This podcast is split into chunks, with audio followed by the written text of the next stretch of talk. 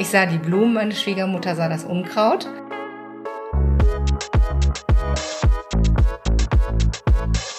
Das ist Schnack Landfluss, der Generationen-Podcast. Ich bin Marit Schröder. In jeder Folge treffe ich eine Frau, die das Landleben schon deutlich länger kennt als ich. Dabei frage ich mich, was früher anders war als heute.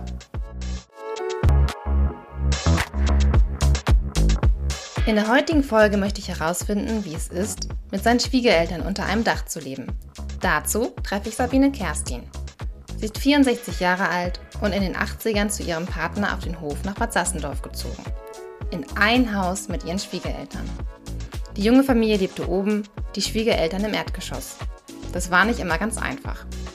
Das Spannende jetzt ist aber auch, Sabine Kerstin ist bald in einer ganz ähnlichen Situation wie ihre Schwiegermutter damals denn ihre Tochter zieht samt Mann und Kind auf den Hof, auf den sie selbst damals zugezogen ist.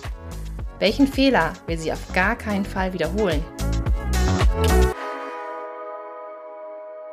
Als ich dann auf den Hof gezogen bin, ja, habe ich mir diesbezüglich ehrlich gesagt keine großen Gedanken gemacht. Ich weiß noch, wie ich mit meinem Schwiegervater in der großen, geräumigen Diele stand, äh, die ein wunderschönes altes Fliesenmuster hatte und in der Treppe war ein wunderschöner grüner Teppich und es war sehr repräsentativ. Äh, und dann sagte mein Schwiegervater nur, ja, wir können das natürlich auch noch extra abteilen, aber dann ist ja der ganze Dielencharakter geht dann ja verloren und dieser wunderschöne Blick, die Treppe hoch ist auch weg. Und dann dachte ich, ja, ja, okay, machen wir dann erstmal ohne Eingang. Ich schwang dann so mit, könnt ihr machen, aber ist schon nicht so gut, wenn ihr das macht. Ja, es geht einiges mhm. verloren, genau, vom äußeren Eindruck her, ne, von der Schönheit mhm. der Diele. Und wie kann ich mir das vorstellen, das Ankommen? Also war das ein, ein großer Raum, war das eine Diele? Wo, wo war, stand ich dann? Wenn Sie äh, früher zu uns gekommen sind und man Ihnen die Haustür geöffnet hat, standen Sie in der großen Diele des Hauses. Und dann gab es zwei Eingänge. Und dann konnte man einmal unten in die Wohnung meiner Schwiegereltern gehen durch eine kleine Tür am Ende des Flurs und am, ganz am Anfang unserer äh, Wohnzeit auf dem Hof musste man einfach die Treppe hochgehen und dann war man in unserer Wohnung. Aber mhm. sie brauchten keine zusätzliche Tür zu öffnen. Direkt reingeputzelt. Direkt reingeputzelt, genau. Aber ich bin ja immer dann nach unten gekommen und habe dann unseren Besuch nach oben geführt. Also das war jetzt keine Überraschungsattacke. Aber wenn ihre Schwiegereltern Besuch bekommen haben, dann hatten die auch freie Sicht in ihre Wohnung. Naja, die konnten die Treppe hochgucken wenn sie wollten. Wenn sie da oben gerade nackig rumgelaufen sind. Das wusste ich, aber das ist nicht passiert. aber dieser Zustand hat ja Gott sei Dank auch dann ein äh, relativ äh, rasches Ende gefunden, weil es doch sehr fehlend war, eine eigene abgeschlossene Wohnungstür zu haben. Das kann ich mir vorstellen. Haben Sie sich da vorher Gedanken drüber gemacht? Haben Sie da mit Ihren Schwiegereltern drüber gesprochen, bevor Sie auf den Hof gezogen sind? Wie das sein wird, die Wohnsituation? Nein, äh, also was heißt nein? Wir haben natürlich über die Wohnsituation gesprochen und es war eigentlich relativ schnell klar, dass meine Schwiegereltern ähm, die untere Etage, also die, die Erdgeschosswohnung beziehen und wir nach oben gehen. Weil wir gesagt haben, wenn die älter werden, dann brauchen sie keine Treppen mehr steigen, dann macht das einfach Sinn, wenn sie oben, äh, wenn sie unten wohnen. Mhm. Und bei uns war allerdings der Sonderfall, mein Mann hat den Hof dann ja, ja auch mit, bewir mit bewirtschaftet und äh, wir mussten dann natürlich immer, um in den Stall zu gehen oder um auf den Hof, dann immer Treppe runter. Also das war dann schon immer mit ziemlich viel Wehentraining verbunden. Wenn man als ähm, Externer auf so einen Hof zieht mit Geschichte und dann auch noch sowas zu hören bekommt in, dem, in der Situation, kann ich mir vorstellen, dass man sich da auch erstmal nicht so richtig traut, das umzusetzen oder erstmal schaut, oder vielleicht geht's ja tatsächlich erstmal so mit dem schönen Blick und ohne Tür. Ja, und es war ja auch alles neu. Also, wie soll ich sagen, die, die Situation dann auf den Hof zu ziehen. Man musste mhm. die Wohnung auch noch umbauen. Dann äh, war man auch noch berufstätig. Es war sozusagen, das, das Leben irgendwie hatte sich, war so dabei in dieser Phase, sich komplett umzukrempeln. Ne? Mhm. Und wir wussten auch, dass wir Eltern werden. Das kam auch noch hinzu. Mhm. Und äh, ja, das war alles ziemlich neu. Und da habe ich mir jetzt diesbezüglich, ob da jetzt eine Tür reinkommt oder nicht, das war mir irgendwie erstmal egal. War erstmal okay so, wie es ja, ist. Ja, war erstmal okay so, genau. Mhm. Aber Learning by Doing hat man dann schon gemerkt, nein, es muss eine Tür her. Und äh, ich glaube, mein Mann hat das gar nicht mal so sehr gestört, weil der ist ja auf diesem Haus, auf diesem Hof, in diesem Haus groß geworden. Das war sein Zuhause. Ja. Aber ich meine, es ist jetzt auch mein Zuhause, aber am Anfang war es eben in dem Sinne noch nicht wie heute mein Zuhause. Und da hatte ich, glaube ich, ganz stark dieses Bedürfnis dann, nachdem wir da als junge Familie dann auch waren, nein, es muss eine abgeschlossene Wohnung her, also eine Tür, die man hinter sich zumachen kann und wo auch der andere, der zu uns möchte von unten, sich eben bemerkbar machen kann, einmal kurz auf die Schelle drücken. Er muss gar nicht warten, bis einer runterkommt und die Tür aufmacht, aber man weiß eben mit dem Schellen, ah, da ist einer, der kommt jetzt hoch.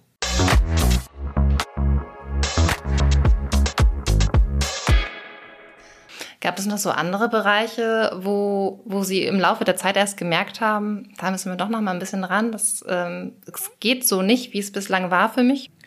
Was auch im Laufe der Zeit manchmal für Probleme und äh, kleine Disharmonien gesorgt hat, das war der Garten. Mhm. Denn den Garten hatten wir so gesehen jetzt nicht durch irgendwie eine Hecke getrennt, dass man sagen kann, der rechte Teil gehört den jungen Leuten, der linke den älteren, ähm, was wir getrennt haben, das war der Gemüsegarten. Mhm. Äh, da hatte meine Schwiegermutter einen Bereich, wo sie sich austoben konnte und ich hatte meinen Bereich. Äh, wir hatten allerdings ein Beet am Haus, äh, das ähm, war so ein bisschen in meiner Obhut, was meine Schwiegermutter, glaube ich, auch gut fand, dass ich das in Ordnung gehalten habe. Aber äh, auch da ist die Ordnung, die die junge Generation hat, oder zumindest die ich hatte, und die Ordnung, die meine Schwiegermutter hatte, die ging nicht konform. ähm, meine Schwieger, ich sah die Blumen, meine Schwiegermutter sah das Unkraut. Und ähm, dann hatte meine Schwiegermutter gerne dann äh, dieses Beet dann wieder unkrautfrei gemacht, was dann aber zur Konsequenz hatte, dass auch zum Teil Blumen, die ich da gepflanzt hatte, auch wieder mit rausgeruppt wurden. Mhm. Und das fand ich dann nicht so toll. Und dann haben wir uns, ähm, was heißt zusammengesetzt, aber haben das geklärt und ich habe gesagt, dass das dann sozusagen wieder in ihre Oppo zurückgeht, dieses Beet äh, mhm. vor ihrem Wohnzimmerfenster und dass ich mich da komplett zurückziehe. Ja, und dann konnte ich, auch wenn meine Schwiegermutter, ich kam von Soest und sah, dass meine Schwiegermutter im Garten am Buddeln war, in diesem Beet, äh, mich beruhigt sozusagen umdrehen und sagen, ja, das ist ja jetzt ihr Beet. Wobei, Nur das gut. muss ich auch im Nachhinein äh, sagen, dass äh, beim Garten, da hat meine Schwiegermutter ja oft dann auch mit Unkraut und so und ähm, ja, was heißt nicht geschimpft, aber gejammert, wenn es dann nicht raus war und es äh, blühte und äh, versamte sich. Das sehe ich heute genauso. Muss man aber auch lernen, sowas, ne?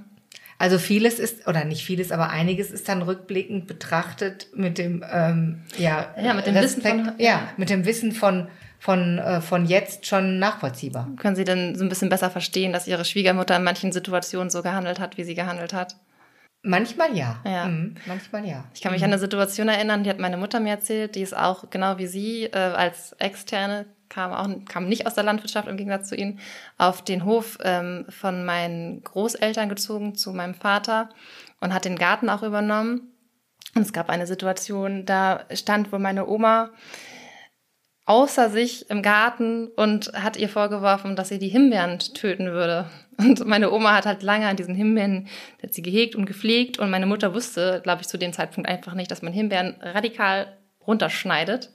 Und das war so eine Situation, die im Nachhinein ja eigentlich auch klar ist. Also mal klar, man muss die Himbeeren irgendwie runterschneiden, um vernünftige äh, Früchte zu ernten. Aber in der Situation waren beide so ein bisschen überfordert mit der, mit der Lage. Meine Mutter wusste nicht damit umzugehen, da plötzlich irgendwie angepumpt zu werden, weil sie wollte den Himmel ja, wollte die Himbeeren ja nicht killen. Sie wollte ja auch irgendwie da was draus ziehen.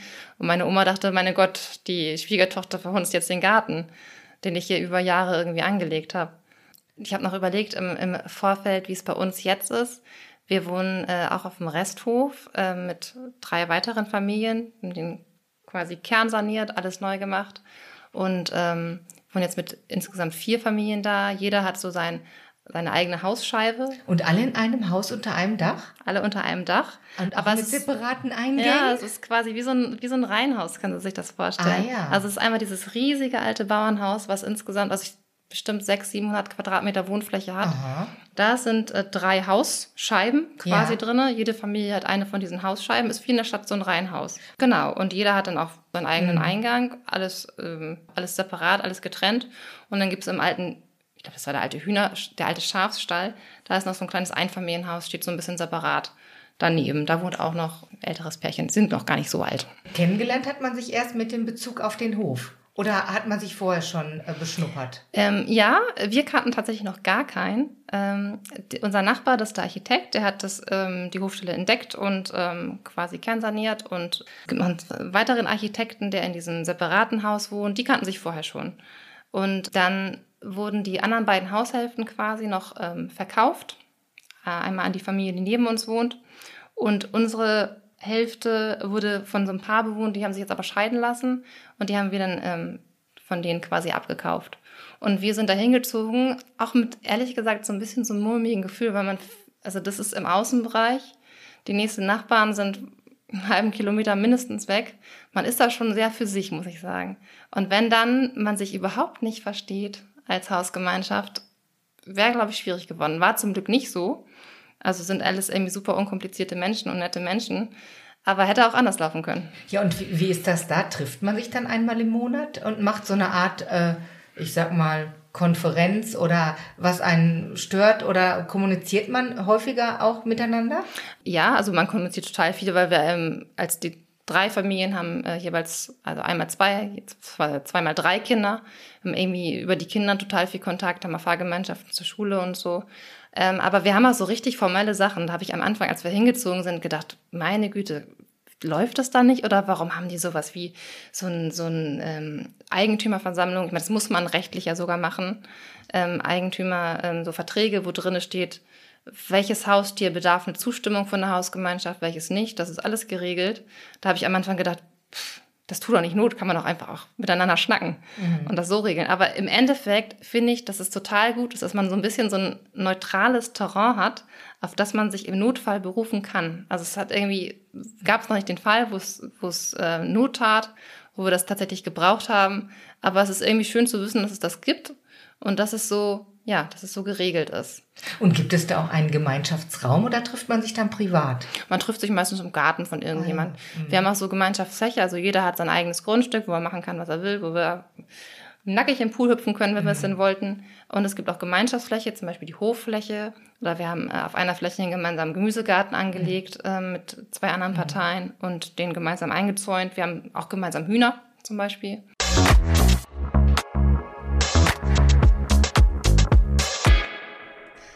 Und ihr Mann war der eher so Team, Team Eltern oder Team Frau? Wie war das so? Ja, man, das war nicht so ganz eindeutig manchmal. Nein, aber in, äh, im Großen und Ganzen Team, Team Frau. Ja. Mm. Und das ist auch wichtig. Das ja. ist ganz, ganz wichtig. Denn die Partner, die auf den Höfen äh, groß geworden sind, es gibt ja auch dann genauso gut Männer, die auf Höfe ziehen, wenn die Frauen die Betriebe übernehmen, weitermachen. Ja. Da kommt schon eine hohe Verantwortung auch äh, auf die äh, Ex- äh, oder auf die ähm, Hofnachfolger ähm, zu, den Partner einfach zu integrieren und hinter ihm zu stehen. Und jetzt haben Sie ja bald eine, eine, eine ähnliche Situation wie damals. Wenn Ihre Tochter hier mit ihrem Partner, mit ihrem Kind auf den Hof zieht, dann sind Sie plötzlich die Schwiegermutter. Die, ja, Schwiegermutter. Ja, da bin ich Schwiegermutter. Ich bleibe ja Mutter. Das stimmt. Ich glaube, das ist auch ein, ich habe nämlich äh, auch so äh, drüber nachgedacht, ich glaube, das ist auch noch ein Unterschied. Ja. Ich war ja nun Schwiegertochter. Ja. Ne, nicht Tochter. Ja. Und meine Tochter, die jetzt wieder zurückkommt, äh, ich meine, wir kennen uns ja.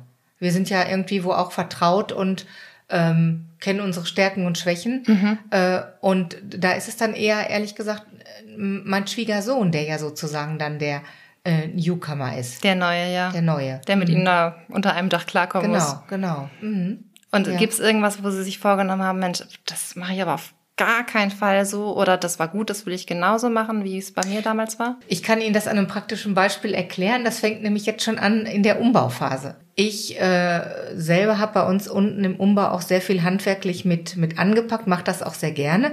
Und das, ähm, muss ich sagen, juckte mir auch in den Fingern mitzuhelfen, Tapete abzureißen. Mhm. Und ich hätte jetzt ja einfach, wenn die in Dortmund sind, nach oben gehen können, hätte dann anfangen können, in dem guten Glauben, ich tue ihnen einen Gefallen, da schon mal anfangen, Tapete abzureißen. Das mhm. habe ich aber nicht getan. Ich habe mir auf die Finger geklopft und gesagt, das machst du nicht. Äh, du fragst vorher, ob mhm. das äh, äh, überhaupt gewünscht ist oder so. Das ist zum Beispiel so eine Sache, äh, und da musste ich daran an eine Situation denken, die ich auch als junge Frau damals erlebt habe. Äh, da hatte sich irgendwie der ähm, Klempner angesagt, der musste irgendwie in einem Kinderzimmer die, die, den Heizkörper, glaube ich, austauschen. Und da will ich äh, da ein bisschen Ordnung schaffen in dem Kinderzimmer und dann komme ich rein und dann ist meine Schwiegermutter dabei und räumt schon alle Duplo-Steine auf. Und ja, hm. da habe ich genauso, ja, und das fand ich not, war ich not amused. Ja. Äh, aus heutiger Sicht äh, denke ich, äh, ja, sie hat es letztendlich auch nur gut gemeint. Sie wollte mir äh, die Arbeit abnehmen äh, und da schon mal ein bisschen klar Schiff machen, dass der da sozusagen gleich anfangen kann. Aber das ist bei mir damals völlig in den falschen Hals gekommen. Mhm. Äh, und das ist so eine Sache, ähm, da muss man sich einfach aus, aufgrund diese, dieser damaligen Erfahrung auch einfach zurücknehmen und sagen, nein, äh, wenn das gewünscht ist und die anderen bitten dich drum, ja, aber nicht sofort nach vorne preschen und meinen, man müsste da jetzt, ähm, wer weiß was machen. Gibt es irgendwelche Sachen, die Sie mit, ihren, äh, mit Ihrer Tochter und Ihrem Schwiegersohn im Vorfeld absprechen wollen würden, was zum Beispiel die Gartennutzung angeht? Das ist ja vielleicht so die gemeinschaftlichste Fläche, die es hier gibt. Also wenn ich jetzt ehrlich bin, haben wir uns darüber noch keine Gedanken gemacht. Ich glaube, meine, meine Tochter ist jetzt nicht so gartenaffin äh, und äh, hat auch jetzt nicht so ist nicht so verwurzelt mit, äh, mit Gartenblumen und Erdarbeiten. Ähm, ich denke mir, das wird sich auch, ähm, das kriegen wir dann auch im Nachhinein hin.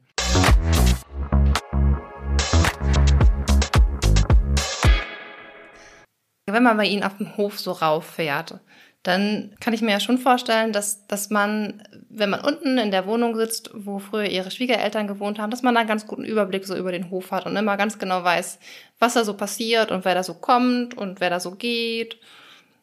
Hat man sich dann nicht manchmal auch so ein bisschen wie auf dem Präsentierteller gefühlt, beobachtet gefühlt? Doch, ähm, äh, Big Brother is watching you. da hat man sich, habe ich mich schon beobachtet gefühlt. Genau. Ja. ja. So nach dem Motto, wer kommt jetzt, wer fährt jetzt? Äh, die Fragen wurden dann auch von Seiten meiner Schwiegermutter in, in aktiven Zeiten dann auch gestellt. Äh, ah, wer war okay. das denn jetzt, wer da gerade gekommen ist? Weil man möchte ja auch am Leben der Jüngeren teilnehmen. Mhm. Mhm. Na, war ja auch einfach dann, direkt alles mitzubekommen. Ja, das war, ähm, sie hatte dann ja auch so eine Pool-Position. Äh, die Küche war zum Hof hin, wie das auf, alt, auf den Höfen normalerweise so ist, um den Hof mhm. auch im Blick zu haben. Aber äh, ja, dann, da habe ich mich dann auch manches Mal nicht so ganz erzählfreudig gezeigt. Wobei man auch heute sagen muss, ich habe mich dann jetzt auch zwischendurch gefragt, was machst du denn jetzt, wenn jetzt äh, die junge Generation oben wohnt und jetzt kommt ein Auto auf den Hof, was du nicht kennst und nicht einordnen kannst? Bist du dann wirklich so tough und sagst, es interessiert mich nicht? Ah, das, das könnte ich nicht. Ich würde alles wissen wollen, glaube ich. Äh, da muss man sich die kritische Frage stellen, ja. wäre man wirklich so äh, abgebrüht, was heißt abgebrüht, aber dass man sagt, nö, äh, kann kommen, wer will, es interessiert mich nicht, ja. äh, kann man jetzt auch nicht so ganz von sich abschütteln. Mhm. Aber ähm, äh, ich habe da so ein bisschen jetzt auch äh, die Reißleine gezogen, indem ich ganz, ja, das heißt ganz bewusst, aber es war zumindest auch ein Grund, einer von vielen Gründen, weshalb ich meine Küche zur anderen Seite habe. Haben Den Hof ist nicht mehr so im Blick wie Ihre nein, Schwiegermutter. Nein, nein. Mhm. Wenn Sie so jetzt Ihrem Ich vor 30, 35 Jahren irgendwie einen guten Rat mit auf den Weg geben könnten, was würden Sie sagen? Was wäre so ein weiser Rat aus der Zukunft? Haben Sie da was? Oder würden Sie irgendwas anders machen?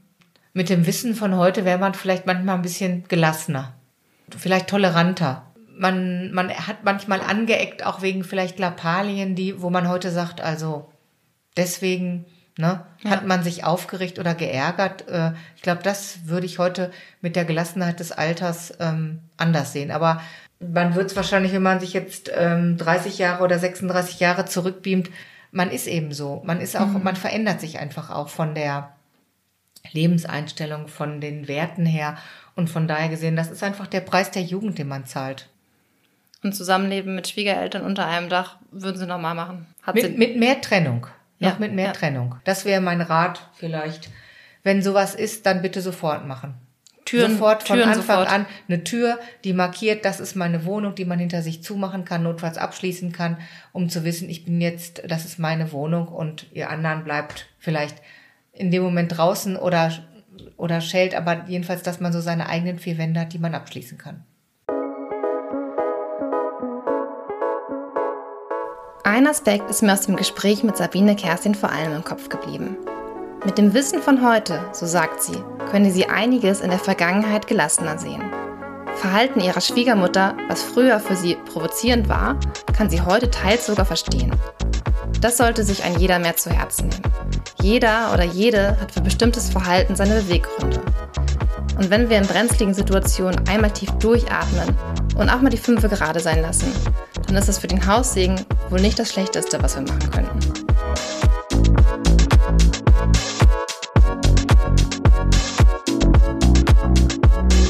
Das war Schnack Land Fluss, ein Podcast des Wochenblattes.